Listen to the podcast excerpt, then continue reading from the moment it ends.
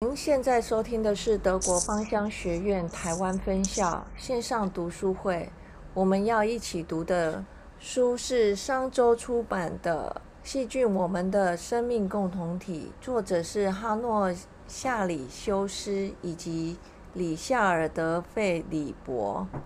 现在阅读的是第七章，标题是“寻找失落的细菌”。内容摘要是：成功对抗病菌固然值得欣喜，但至今为止，我们可能也忽略了其所做的贡献。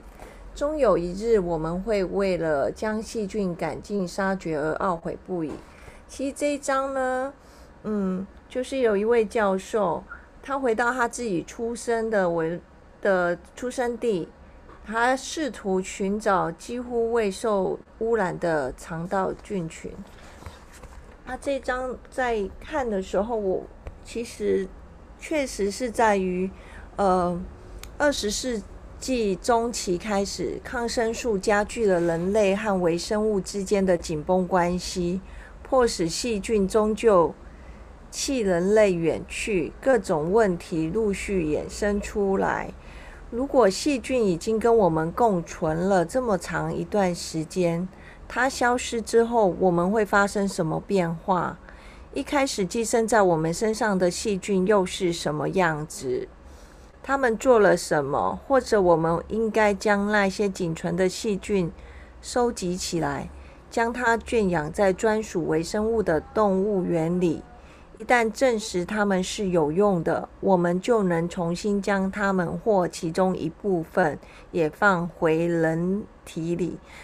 我其实觉得这个部分真的是需要我们醒思，像好像嗯，就是我们生病了，然后去看医生，然后就会希望呃医生给抗生素，然后去一劳永逸，但是。这样子真的对我们好吗？我在这个文章里面也读到了某些细菌专门处理肉类跟糖，几乎可说是素食的爱好者。而位于马拉维、孟加拉和委内瑞拉的细菌，则擅长将田野果实中复杂的碳水化合物分解为促进人体代谢的小分子。其实细菌好像它不是不好，它也跟我们就是也可以共存，然后可以帮助到我们。那如果说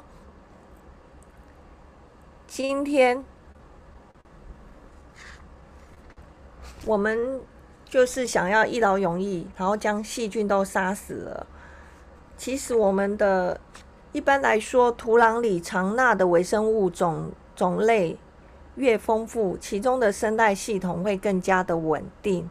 但是如果土壤里的多样性程度偏低，病害的侵袭会明显地更为严重和剧烈。其实就好像刚刚 Alisa 老师在分享说：“诶，我们的阴道是不是我们要把它洗得很干净，都没有细菌？那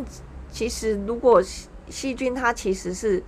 可以帮帮助我们去对抗。”或抵抗呃外来比较不好的，那我们把它杀死了，那其实对我们却没有很大的帮助。然后在这个文章里面有一个布雷塞，他有个说法，他说要是没有微生物，人类的免疫系统就会起而反抗，更可能进一步引起哮喘、花粉症。以及自体免疫性疾病发作，这些病症甚至会影响尚处于青壮年时期的人类。而这段期间，要是没有成功对症下药，就可能成为人类演化过程中最漫长的一段。所以，其实，呃，我们再回归到刚刚呃莫妮卡分享的部分，其实确实在免疫系统。的部分，我们可以自己就是呃，先回到自己。像我，我最近也回到自己，我发现，哎，我好像比较容易焦虑，然后也可能，嗯，身体好像比较弱，我就去关照到我自己。除了芳香照顾，但如果只是用油芳香照顾而已，那其实没有回归到自己的身心灵。所以我就做了调整，比如说我的生活规律不太好，就是可能一起就是早午餐一起吃，然后晚睡晚起，然后整个作息是颠倒啊，也没有去运动。所以我现在呢就去调整我自己，呃，固定早上呢几点起床，然后三餐呢定时吃，然后也去到外面去，就是去运动，去走一走。那我本身呢，就是嗯，可能身体会比较弱哦。那我选择呢，就是这样子的调整之后，自己的身体呢也能够产生那个嗯，对一些不太好的，它可以好像慢慢自己就。可以去修复，然后回归到我自己的身心灵，然后会比较平衡一点，然后心情呢也比较平复，不会那么的忧郁这样子。再回到德系芳香照顾的经验里，我看到的是必须要有呃回到方护的基本，然后我可能要去享受我的工作，然后。做一些休闲活动，规律的营养，充足的睡眠，让我自己能够呃更实实在在、更扎实的在呃过自己的生活。这样，以上就是商周出版的《细菌：我们的生命共同体》第七章。